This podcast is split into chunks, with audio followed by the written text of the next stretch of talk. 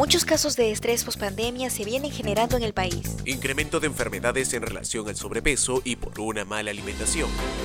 La automedicación sigue siendo una de las peores prácticas en los ciudadanos. En los últimos dos años, las fake news o noticias falsas sobre salud se han incrementado.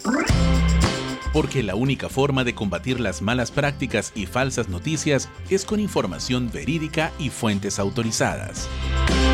Diagnóstico positivo podcast donde la salud es abordada de manera responsable y preventiva. Un podcast saludable y divertido, producido por Radio UPN y la Facultad de Ciencias de la Salud de UPN. Diagnóstico positivo.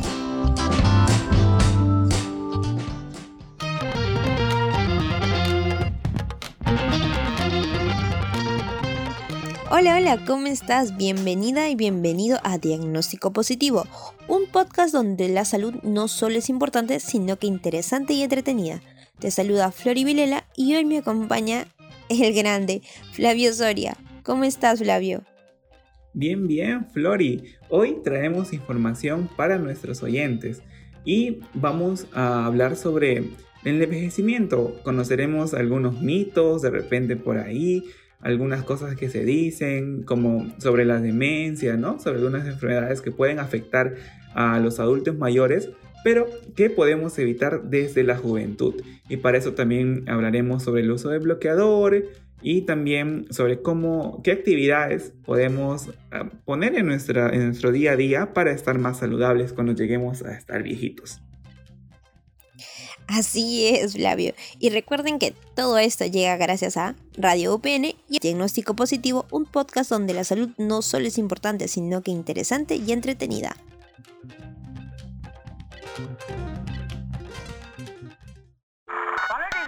Aunque no lo creas, en Diagnóstico Positivo. ¿Sabes qué es demencia? No, no, no, sabía, no sabría cómo explicar en realidad, ¿no? Lo que es la demencia. Pero eh, entiendo que tiene que ver algo, algo con los pensamientos, algo de la mente, ¿no? Eh, sé que se refiere a una persona que tiene alguna afección mental. Sí, eh, pienso que se trata de una persona que tiene algún tipo de inconvenientes con sus eh, psique mental. Son los loquitos las personas que pues siempre están divariando, siempre están eh, pensando en cualquier cosa, nunca te prestan atención o siempre los puedes ver encontrar por ahí en la calle también tirados tal vez así eh, sucios y nunca te entienden ni tampoco te pueden contestar bien.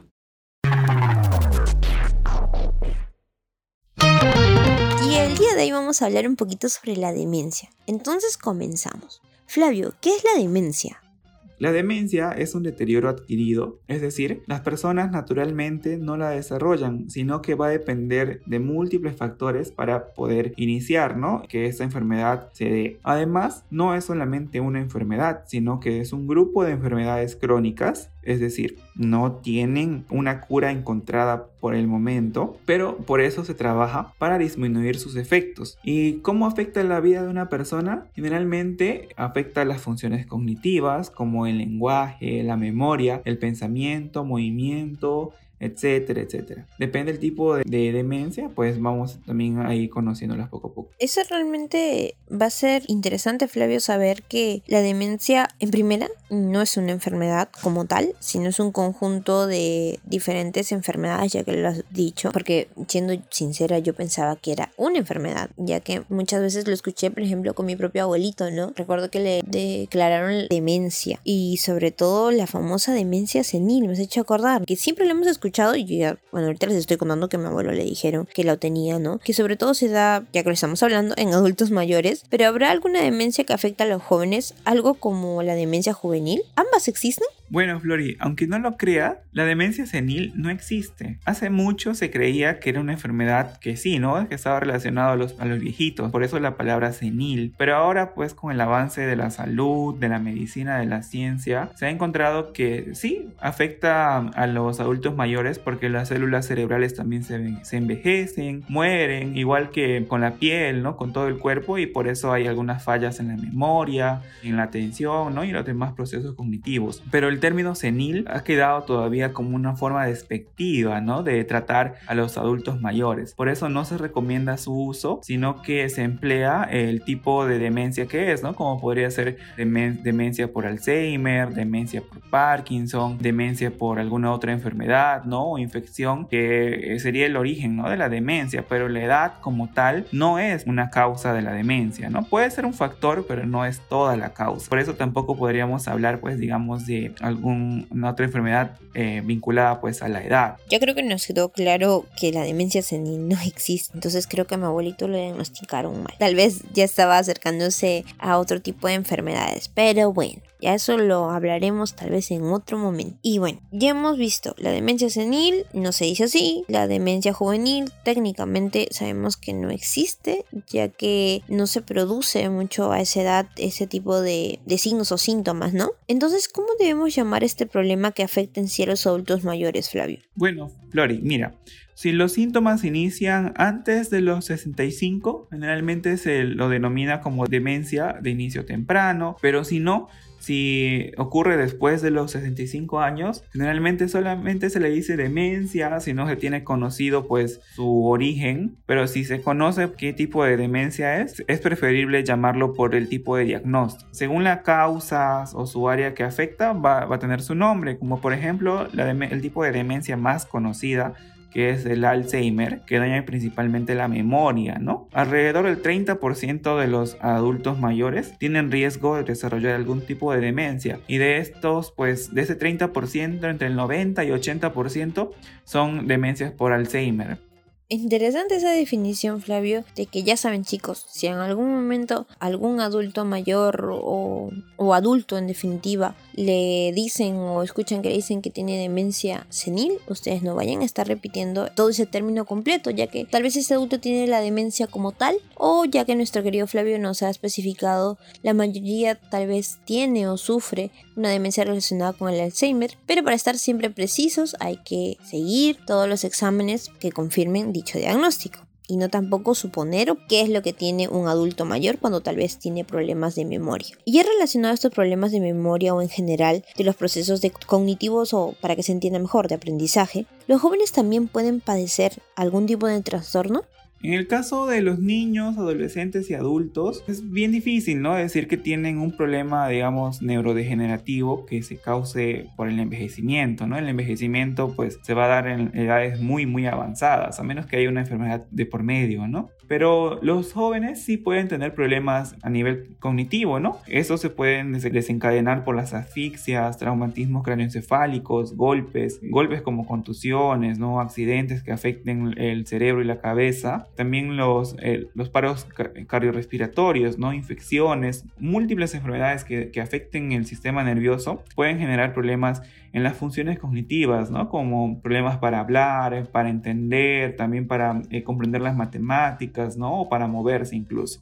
Claro que sí, Flavio, y en realidad, por eso siempre parece exagerado, ¿no? Cuando sobre todo los niños eh, se caen, o hasta un adulto mismo se cae y se golpea la cabeza lo primero que hacen es tomarte un rayos X para en realidad definir o ver si es que ha habido alguna afectación en el cerebro.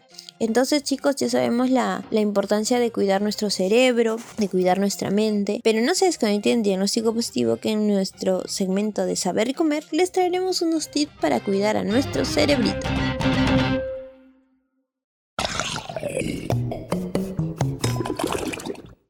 Me gustaría llegar a vivir hasta los 100 años, ser reconocido por tener el mejor cerebro del mundo, sin ningún problema con mi memoria. Ya imagino dando autógrafos, pero ¿qué debería comer? En ¿Sabes qué comer? Nos resolvemos esa duda. Una alimentación adecuada contribuye a que el cerebro conserve su juventud y energía, a tener un mejor desempeño en razonamiento, memoria, aprendizaje, a mantenernos alejados de enfermedades cerebrales y estabilizar nuestro estado de ánimo. Hay que recordar que ciertos alimentos pueden generar un daño a nuestro cuerpo con el pasar del tiempo. Por eso es importante recordar que todo en exceso es malo, por lo que el alcohol, la cafeína, el azúcar refinado o añadido, la sal de mesa, las bebidas gaseosas, los alimentos con glutamato monosódico y hasta los que son altos en grasas trans deben ser, si no eliminados de la dieta, al menos reducidos al mínimo. Los alimentos que debemos consumir con mayor frecuencia y proporción son los vegetales, las legumbres, frutas, frutos secos y granos, ya que estos ayudan a mejorar la memoria y sus funciones cognitivas. Un gran ejemplo de ello son los frutos secos, que son alimentos ricos en omega 3, en fibra, vitaminas, minerales y otros componentes más. Pero sobre todo, son muy accesibles y cuentan con una gran variedad, ya sea almendras, nueces, pecanas, avellanas, entre otros. Uno de sus principales beneficios es que ayudan a reducir la inflamación celular, además del estrés oxidativo, y aumentan el flujo cerebral. Con tan solo 30 o 60 gramos diarios de frutos secos, ayudarían a mejorar nuestra memoria, también nuestro razonamiento, el tema de atención, nuestro aprendizaje y mucho más. Así que ya sabes, a partir de hoy no olvides consumir una buena ración de frutos secos para tener una increíble memoria a largo plazo.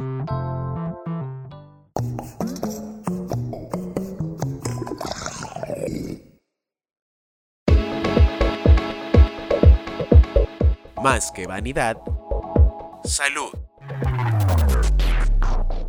¿Usas bloqueador? ¿Sabes sus beneficios? Sí, sí utilizo porque mi piel es bastante delicada, entonces cualquier exposición al sol hace que la piel se me manche. Eh, bueno, yo no soy de, de utilizar bloqueador en casa. Eh, básicamente creo que más lo utilizo en verano, cuando salgo a la calle, ¿no? O sea, playa, piscina, ¿no? Hoy en día ya tengo que usar bloqueador solar. Antes me incomodaba, pero sabiendo los beneficios de esta, eh, uso bastante bloqueador solar casi todos los días porque el sol es demasiado fuerte. Bueno, en mi caso no soy de usar bloqueador ni dentro ni fuera de mi casa porque no me gusta la textura de los bloqueadores convencionales.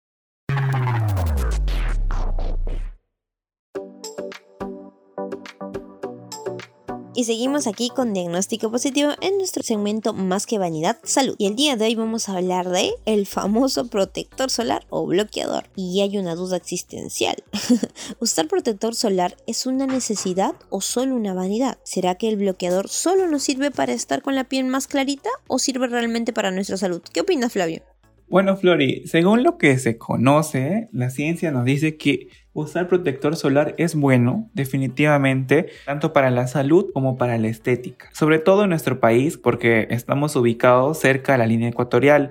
Eso quiere decir que recibimos radiación solar durante todo el año, incluso en el invierno, ¿no? Que en Lima podría parecer que no nos da el sol porque el cielo está todo gris, pero en realidad los rayos UVA y UVB siguen penetrando la atmósfera y llegan a, la piel de los limeños, ¿no? Eh, lamentablemente también por el daño de la capa de ozono, suele ser en índices extremadamente altos. Eso es muy importante. Yo creo que sobre todo las chicas siempre hemos escuchado que es importante usar bloqueador así no veamos ningún rayito de sol, ya que eso nos va a mantener mucho más joven. y bueno, ya que estamos hablando del sol, si lo vemos, si no lo vemos, en realidad son malos todos los rayos del sol y para ir definiendo, ¿no? ¿Qué son los rayos UVA y UVB?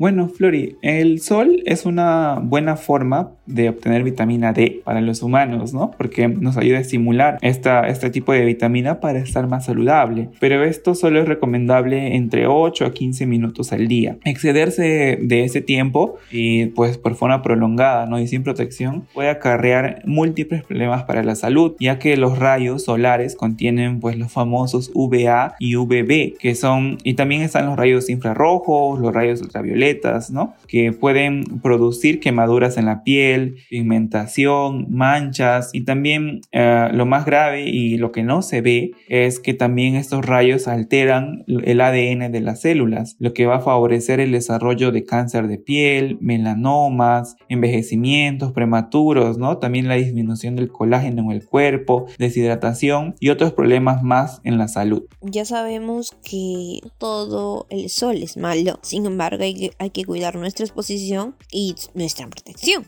Entonces ya para cerrar un poquito este tema casi, va a ser necesario usar bloqueador para evitar esos problemas de salud, pero también dentro de todo ello, ¿cuál? Ya que hoy en día existen N marcas y cada ella dicen que es para una cosa o para otra cosa. ¿Cuál sirve más? ¿O cuál se necesita? Sí, Flori, usar protector solar todos los días va a contribuir a que nuestra piel esté más joven, también más saludable, ya que va a prevenir las arrugas, las manchas y también el cáncer, ¿no? Y si queremos saber qué bloqueador utilizar, se recomienda que estos tengan un factor de protección solar mayor a 30. El factor de protección solar siempre lo ven como las siglas, ¿no? SPF por sus siglas en inglés. Y el, el que sea mayor a 30 nos va a asegurar que se filtren hasta el 97% de los rayos solares. Por ejemplo, el factor de 100 SPF protege el 99% de los rayos solares, ¿no? Entonces, uno de 30 es suficiente para cuidar nuestra salud.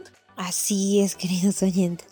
Y si quieren tal vez ser mucho más específicos con qué bloqueador tal vez es el más recomendado para su tipo de piel, podrían consultarlo con un dermatólogo, ya que en la piel existen múltiples afecciones, ¿no? Como aquellas pieles que tienen rosácea y que tal vez necesitan un bloqueador tal vez de 30 SPF, pero con otras indicaciones o con otros componentes para cuidar su piel. Y ya para terminar este segmento, ¿cómo se debe usar adecuadamente un protector solar? Bueno, Flori, primero hablemos de la aplicación, ¿no? El bloqueador debe aplicarse 30 minutos antes de exponerse al sol y debe repetirse cada 2 o 4 horas. La cantidad de bloqueador tiene que ser eh, de dos dedos, del índice y del dedo medio, para la cara, las orejas y el cuello. Y para el resto de cuerpo se recomienda utilizar un bloqueador, eh, bueno, para el cuerpo, ¿no? Si nosotros vamos a hacer actividad física como que nos haga sudar, ¿no? Que nos haga meternos en el agua, ¿no? Como nadar o estar en la playa, se recomienda que inmediatamente después de salir de, la exposición ¿no? al agua, retoquemos el uso del bloqueador. Además, debemos cuidarnos cuando utilicemos bronceadores, ¿no? Hay algunos bronceadores que no tienen protección solar, entonces tenemos que utilizar ambos si queremos tener la, piel bronceada, ¿no? Y bueno, si por A o B nos, nos exponemos al sol o estamos pues digamos demasiado tiempo al aire libre, y tenemos quemaduras, enrojecimiento o ardor en la piel, debemos acudir a un especialista, en este caso los dermatólogos, para que nos indiquen cómo cuidar nuestra piel. También tengamos en cuenta que si aparecen eh, manchas de forma irregular, ¿no? Como lunares que antes no tenías, puntos rojos en la piel, y si estos duelen, tienen quemazón, ¿no? O basta que aparezcan, siempre es bueno acudir a los dermatólogos para poder hacernos un descarte de cáncer de forma oportuna, ¿no? Porque luego podría ser muy tarde para nuestra salud. Así es, Flavio, y creo que hablar del cáncer de piel nos va a tomar otro programa. Así que no, ya saben, chicos, no se pierdan siempre de diagnóstico positivo, que por ahí, por ahí vamos a ir hablando un poquito más tal vez del cáncer de piel para seguir cuidándonos. Y tal vez para terminar, ¿no, chicas? Un dato súper importante. Siempre nos dicen que debemos aplicarnos bloqueador antes de usar nuestro maquillaje. Aunque muchas dirán, pero nuestros maquillajes también tienen SPF. Pero si nos ponemos a observar detenidamente, la mayoría es un SPF de 15 o de 20 y ya Flavio nos dijo de que el ideal es que sea de 30 en adelante. Así que a, a, protegerse bastante, a tener una buena rutina de cuidado de la piel y estar siempre observando nuestra piel, ya que va a ser muy importante para nosotros. Y bueno, y sin más, también recordar que el bloqueador cuida la salud, ayuda a mantenernos jóvenes y evita el cáncer de piel y otros problemas.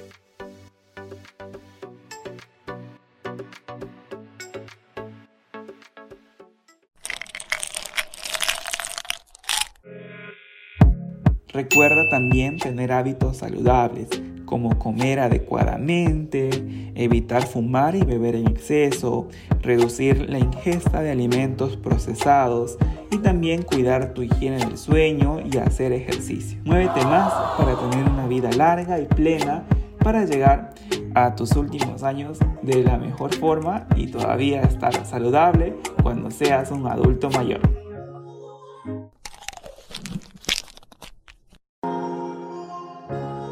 Y bueno, queridos oyentes, el día de hoy hemos hablado de cosas muy importantes, hemos aclarado dudas sobre la demencia, ya sabemos que no existe demencia senil ni demencia juvenil, que solo existe la demencia, que se va a presentar en algunas etapas, que va a ser de múltiples causas, pero que siempre va a ser importante reconocerla y acudir al especialista, ¿no? En este caso sería el neurólogo que nos puede ayudar en este proceso y a los diferentes especialistas que también ayudan a sobrellevarlo a aquellas personas que lo padecen.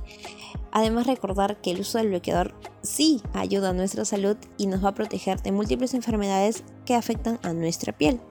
Y sin más, esto ha sido todo por hoy en Diagnóstico Positivo. No se olviden que pueden escuchar el programa todos los martes y jueves a la 1 pm y 8 pm y los domingos a las 4 pm por la web o app de Radio UPN y también en Spotify como Radio UPN. Nosotros somos Diagnóstico Positivo.